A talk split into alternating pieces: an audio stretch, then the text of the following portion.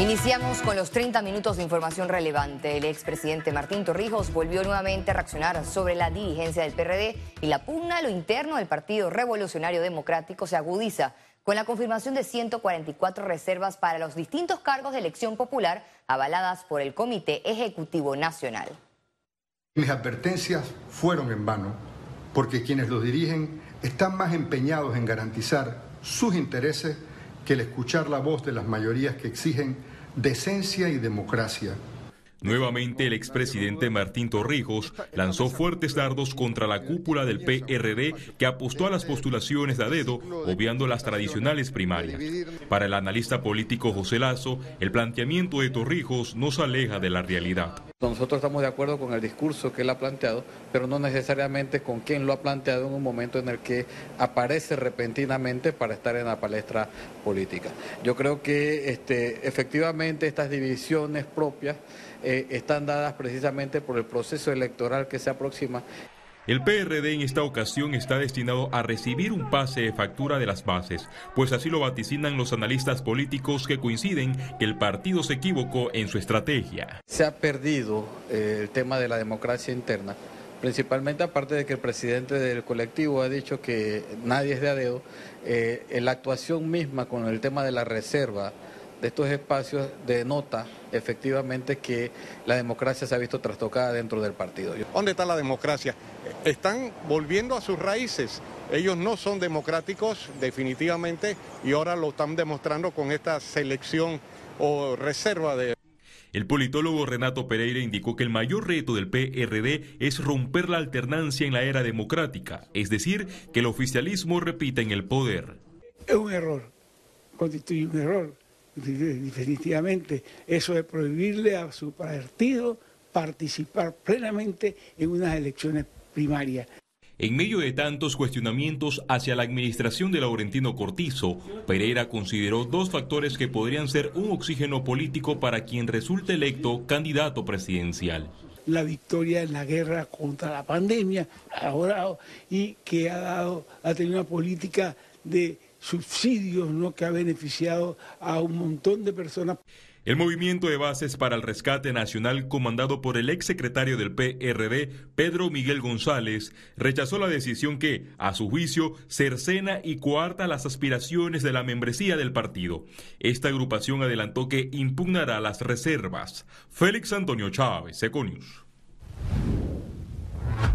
La inclusión del expresidente Ricardo Martinelli en la lista mundial de corruptos de Estados Unidos envía un mensaje de que Panamá requiere cambios profundos en el sistema político actual, señaló el presidente del partido Cambio Democrático, Rómulo Rux. Aquí lo que está en riesgo y lo que se está juzgando es el sistema político y judicial panameño. Esto no es solamente acerca de Ricardo Martinelli. Esto es acerca de si Panamá está haciendo el trabajo que tiene que hacer, que lo que menos le conviene al país es una persona que haya sido designada por los Estados Unidos como una persona corrupta y que ocupe la presidencia de la República. Eso sería todo lo contrario, sería una catástrofe para el país, una catástrofe económica, social, política, jurídica.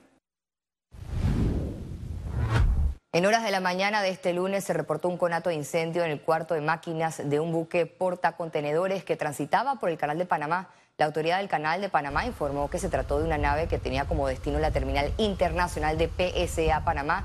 Luego de varias horas de labores para sofocar el incendio, se detalló que ninguno de los tripulantes resultó herido. La ASP también destacó que tras este hecho, otro barco resultó afectado.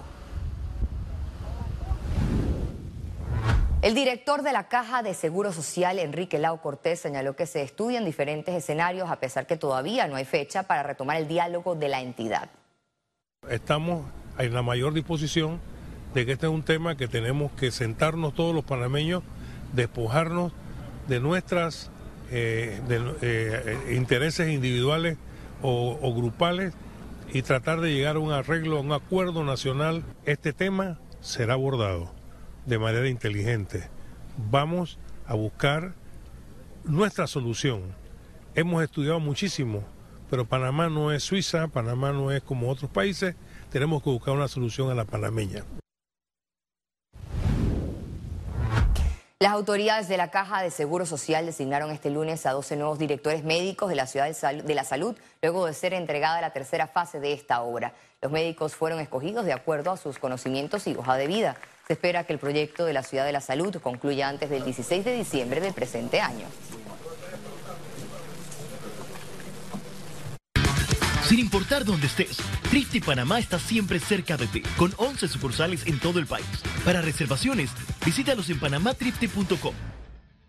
Presenta Economía. El recibo de luz de los usuarios reflejará un incremento desde este mes de enero por la suspensión de subsidio eléctrico por COVID-19. Se trata del Fondo de Estabilización Tarifaria por COVID-19, un subsidio del gobierno que inició a regir desde abril de 2020 como apoyo a la población por la afectación en los ingresos que generó la pandemia. Este subsidio generó un descuento en las facturas entre 27% y 43%. Ahora, por la suspensión, a los clientes se les reflejarán los costos reales en sus facturas. Por encima del 92% de los clientes estuvieron beneficiados hasta aquellos que consumían 750 kWh por mes, lo que estamos hablando de alrededor de 1.100.000 clientes estuvieron beneficiados durante los años 2020, 2021 y 2022. La industria de la construcción proyecta una mayor recuperación este año. En la siguiente nota le mostramos declaraciones sobre los retos que reportan para lograrlo. El sector construcción espera un crecimiento del 10% en este 2023, así lo informó el presidente de la Cámara Panameña de la Construcción, Carlos Allen. El ingeniero señaló que para lograr esos números requieren acciones puntuales del gobierno. Los intereses preferenciales, el bono solidario de vivienda, que le paguen a los contratistas del Estado y otros temas que hemos tocado a lo largo del año pasado y, e iniciando este año, lo dije en mi discurso, el tema de los proyectos llave en mano eh, que en este momento hay más de 1.200 millones adjudicados, llave en mano, que están iniciando este mes. Y esto va a generar empleomanía, va a generar actividad económica eh, y esto es positivo para el país. Sobre extender la ley de interés preferencial a viviendas entre 45 mil y 120 mil dólares, señaló que tuvieron una reunión al respecto con el presidente Laurentino Cortizo. Esa se venció el 31 de diciembre. Eh, esta ley en este momento está vigente al 3%.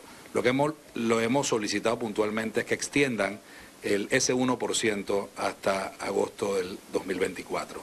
Otro tema abordado en esa reunión fue la deuda del gobierno por el bono solidario de vivienda y otras cuentas. La deuda a los promotores del año 2022 eh, asciende a unos 50 millones de balboas eh, y la solicitud radica en eso, que alimenten eh, el fondo 2022 para completar esos 50 millones de balboas y que garantizan los fondos para el 2023. Es deuda de proyectos eh, estatales en ejecución a contratistas miembros de la Cámara Panameña de la Construcción.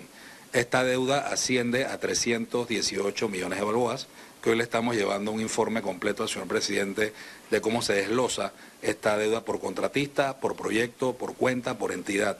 El gremio prevé que para el mes de abril, que realizará su tradicional feria de viviendas Capac Expo Habitat, ya esté vigente la extensión del interés preferencial al 2024.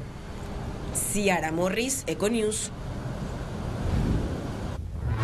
La ACODECO y la Superintendencia de Bancos de Panamá renovaron este lunes un acuerdo de cooperación para divulgar un estudio comparativo sobre tarjetas de crédito.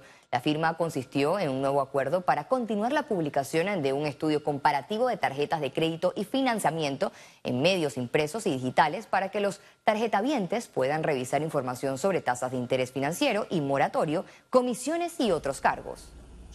Información que es muy útil desde el punto de vista, digamos, de cuáles son las mejores tasas, eh, eh, cuáles son los beneficios que las diferentes tarjetas de crédito emitidas principalmente por bancos este, le ofrecen, de manera tal de que el consumidor pueda escoger cuál es ese mejor producto que se ajuste, digamos, a su eh, naturaleza o a su interés. Nosotros estamos trabajando en un proyecto para que eh, ese inserto que ustedes acaban de ver, que es en papel, eh, lo podemos manejar digitalmente a través de un código QR, que es lo más este, óptimo para el consumidor. El Departamento de Estado de los Estados Unidos explicó cómo trabajará la Alianza de las Américas para la Prosperidad Económica, de la cual Panamá forma parte El subsecretario de Estado para el Crecimiento Económico, Energía y Medio Ambiente dio detalles vía telefónica.